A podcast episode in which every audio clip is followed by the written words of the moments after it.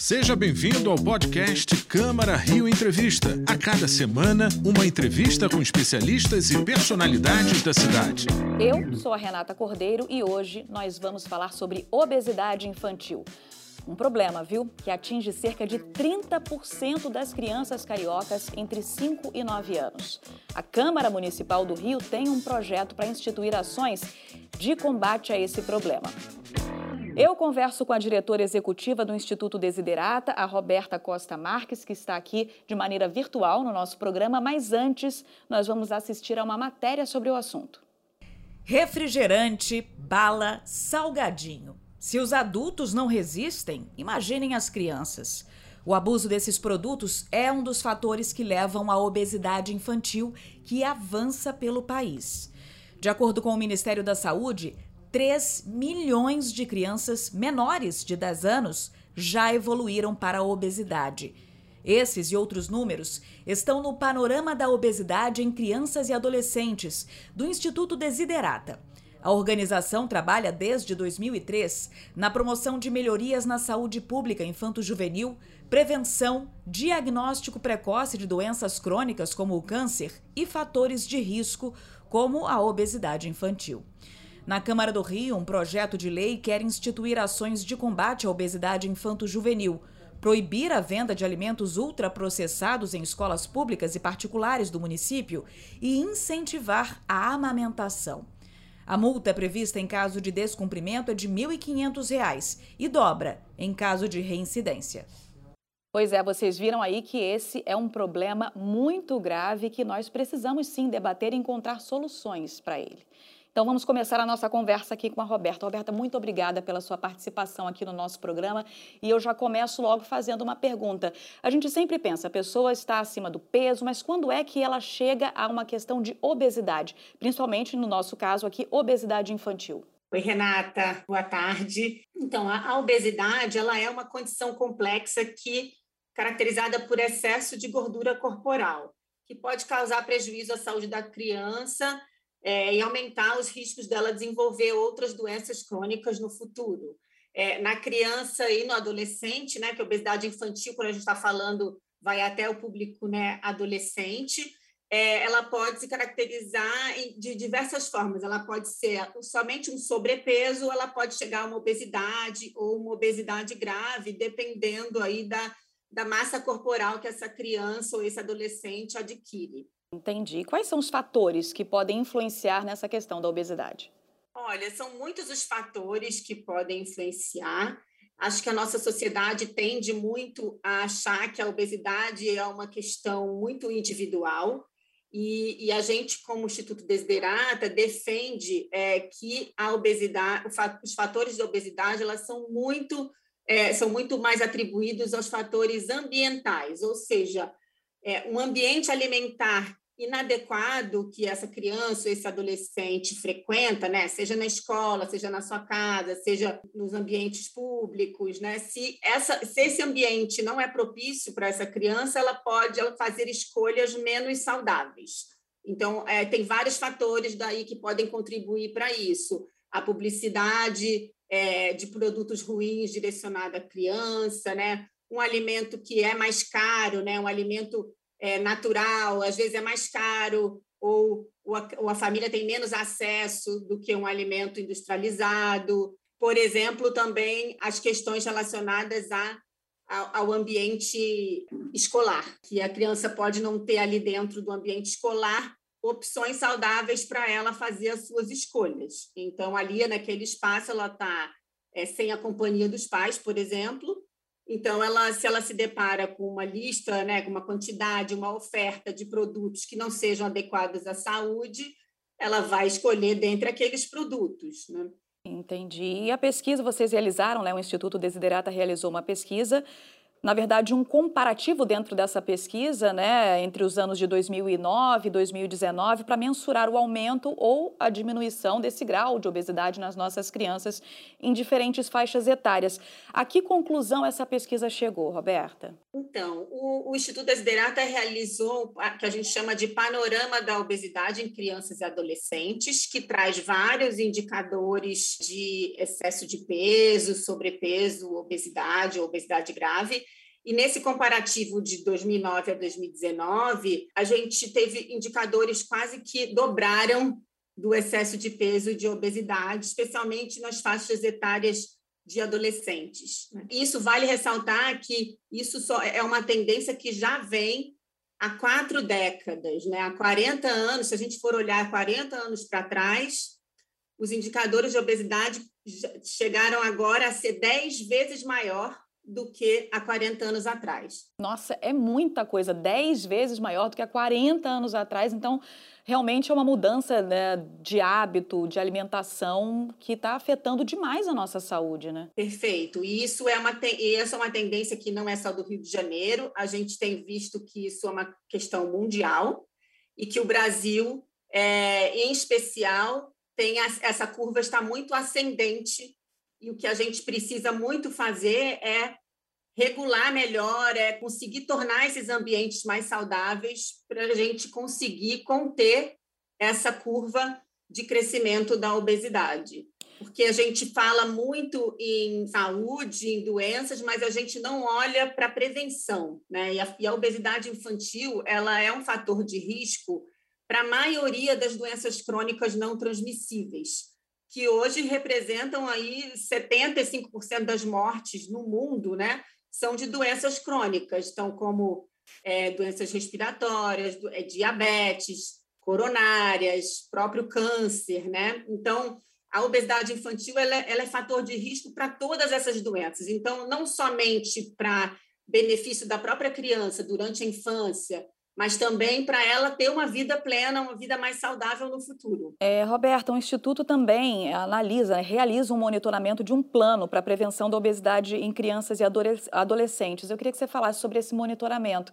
A gente está tá bem nesse sentido, né, quando a gente vai analisar esse plano ou não? Olha, esse é um plano de, de prevenção da obesidade que a, que a OPAS, né, que é a Organização Mundial da Saúde aqui para a América Latina, recomenda que os países façam. Então, tem uma série de ações que eles recomendam que os países tenham ações para essa promoção, digamos assim, de uma alimentação saudável, de hábitos saudáveis e prevenção da obesidade. O Brasil ele, ele saiu melhor, digamos assim, em algumas metas ele, ele foi bem, de, é, de conseguir até três quartos, às vezes metade das, atingindo das metas, por exemplo, atenção primária à saúde é uma meta que tem lá um terço de metas batidas com relação à promoção do aleitamento materno, algumas ações de melhoria de ambiente escolar também, mas em, em compensação políticas fiscais, é, regulação, por exemplo, do marketing, da rotulagem dos alimentos. Isso o Brasil não atingiu nenhuma das metas relacionadas à prevenção da obesidade, né? E isso, como a gente estava falando antes também, é fundamental, porque as escolhas da, da, alimentação, os pais, eles não fazem escolhas ruins para os seus filhos porque eles querem. É porque, muitas vezes, o ambiente não proporciona que eles façam essas escolhas mais saudáveis. Às vezes eles não sabem que o alimento que ele está escolhendo é ruim, ele não, porque não diz melhor naquela embalagem que aquele alimento tem excesso de açúcar, ou tem excesso de gordura, ou tem excesso de sal. Às vezes ele não tem realmente o acesso, às vezes ele não tem o tempo suficiente para cozinhar uma comida, porque ele fica duas, três horas no transporte para ir, para voltar do trabalho. Então, são questões que são muito ambientais e que precisam de mais atenção de várias esferas governamentais para a gente conseguir dar conta desse problema tão complexo. Não adianta a gente falar que é só uma questão de educação ou que é uma questão de, é, de hábitos familiares, porque isso tem influência do nosso ambiente. E o ambiente a gente consegue mudar é com políticas públicas direcionadas para essa é, questão. É verdade, a gente precisa analisar o todo, não é? Porque de fora é muito fácil a gente falar, olha, esse alimento é melhor do que o outro, mas a realidade não é essa da, da maioria das famílias brasileiras. E eu queria que você falasse um pouco sobre essa questão. Eh, você já falou, né, sobre os problemas que a obesidade infantil pode trazer para a saúde dessa criança. Eu queria só tirar uma dúvida, na verdade, constatar, de repente, é, uma afirmação. Uma criança obesa, qual é a tendência dela para se tornar um adulto obeso? Olha, há vários estudos que falam que uma criança que chega à adolescência, né, mantém esse de peso e obesidade até a adolescência, ela tem cinco vezes mais chance de se tornar um adulto com obesidade. Então, e isso significa que ela está aí, digamos, é, com muito mais chance de, de desenvolver todas aquelas doenças crônicas não transmissíveis que a gente falou ainda agora. Antes, Roberta, da gente continuar o nosso bate-papo, vamos ver o que o pessoal das ruas pensa sobre ele. Vamos lá. Que se vai fornecer alimentação para criança, para escola, para adolescente, pré-adolescente, supõe-se que no mínimo seja saudável. Então, aprovar um projeto desse é redundância.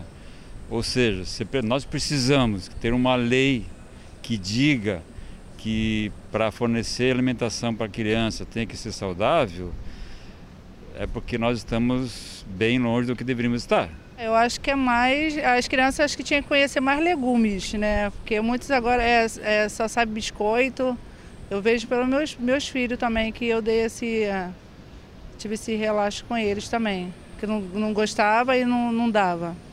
Acho que já tem que ensinar desde pequeno. Eu acho que é um conjunto, né? Dos pais em casa, da escola, da falta de educação alimentar, de apresentar novos alimentos, né? De ingerir muito doce. Eu acho que os dois aí têm certa culpabilidade nisso. Eu venho de escola pública, eu sei o que, que é isso, tá? Eu sei o que, que é uma alimentação saudável. É claro que nós devemos sim, tá? Porque isso é importante para as crianças. Hoje, é, as crianças não estão tá tendo mais café da manhã.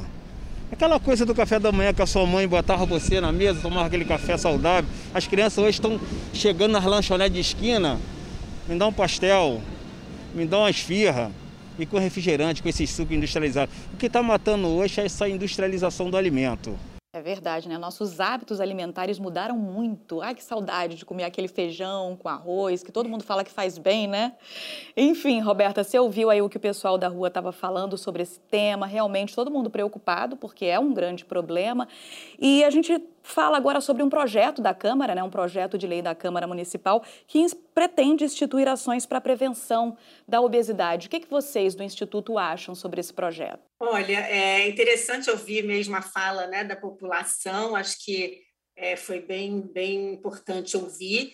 É, de fato, os alimentos industrializados eles estão em toda parte, né? E o apelo para esses alimentos é muito grande, não só pela publicidade, mas pela facilidade que a gente tem a eles em todos os locais e também por causa da sua fórmula, né? Que é uma fórmula muito atrativa, muito doce ou muito salgada e que existem várias pesquisas que mostram que esses alimentos chegam até a a viciar realmente, porque tem uma ali componentes, né, que, que o nosso cérebro acaba querendo aquele alimentos mais, mais vezes e não querendo até alimentos naturais, porque comparado com aquele sabor, comparado a esse sabor artificial, é, ele entra em desvantagem, digamos assim, né?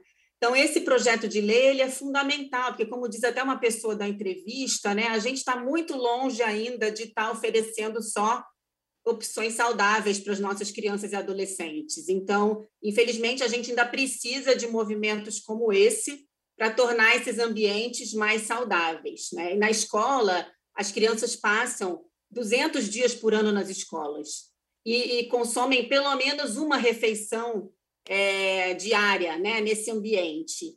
Então, e, e sem a supervisão dos pais, né? Então, é muito importante que a escola é, possa, de fato, oferecer essas opções mais saudáveis, seja ela na escola pública ou na escola privada. Né? Então, é, o, o, projeto de lei ele não, ele não tem só esse ponto, ele também tem um outro ponto que é de, de tornar esses alimentos ultraprocessados, industrializados, fora do alcance das crianças nas prateleiras dos supermercado, supermercados. Né? Então, isso também é algo que é importante, porque é, tira aquele, aquele é, apelo né, da criança pelo, pela embalagem ali lúdica ou pelo é, alcance que ela tem fácil daquele alimento e ajuda os pais também na hora de fazer a compra do supermercado.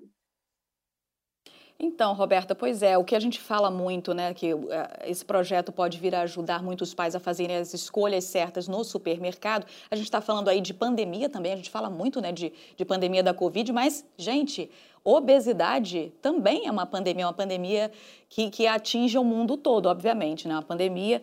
É, eu queria saber de você, Roberta. A gente viu aí que o poder público quer fazer a parte dele, mas e nós, enquanto sociedade civil, nós podemos fazer também a nossa parte para combater a obesidade infantil? Olha, eu acho que sim, acho que é fundamental a sociedade apoiar esse tipo de projeto, né? apoiar o governo a organizar né, melhor esses ambientes. Existe uma campanha que está é, na rua, que é obesidade, que está no site, inclusive, obesidadeinfantil.org.br, e quem quiser apoiar né, esse projeto pode assinar né, essa, essa petição. E a gente espera realmente que o projeto seja votado na segunda discussão. Né? Ele foi aprovado em primeira discussão, sem nenhuma emenda, e aí, na, seg na segunda discussão, ele sofreu algumas emendas, agora está na análise das comissões, e a gente espera que a próxima votação, de fato, ele passe, para a gente começar, como sociedade, a, a olhar para esses ambientes com outro, é, com um olhar mais direcionado para as nossas crianças e adolescentes, né? para a gente que é, não só o governo, mas que todo mundo, os pais, a, a, comunidade escolar, né, e os próprios varejistas possam olhar para esse projeto como algo que vai beneficiar a nossa saúde, a saúde das crianças hoje e no futuro. Tá ótimo, Roberta. Eu agradeço demais a sua participação aqui no nosso programa. Obrigada, eu que agradeço a oportunidade. Obrigada, Renata. O Câmara Rio Entrevista dessa semana fica por aqui.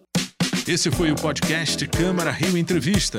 Acompanhe as notícias sobre a Câmara do Rio em nosso site câmara.rio e nas nossas redes sociais, arroba Câmara Rio.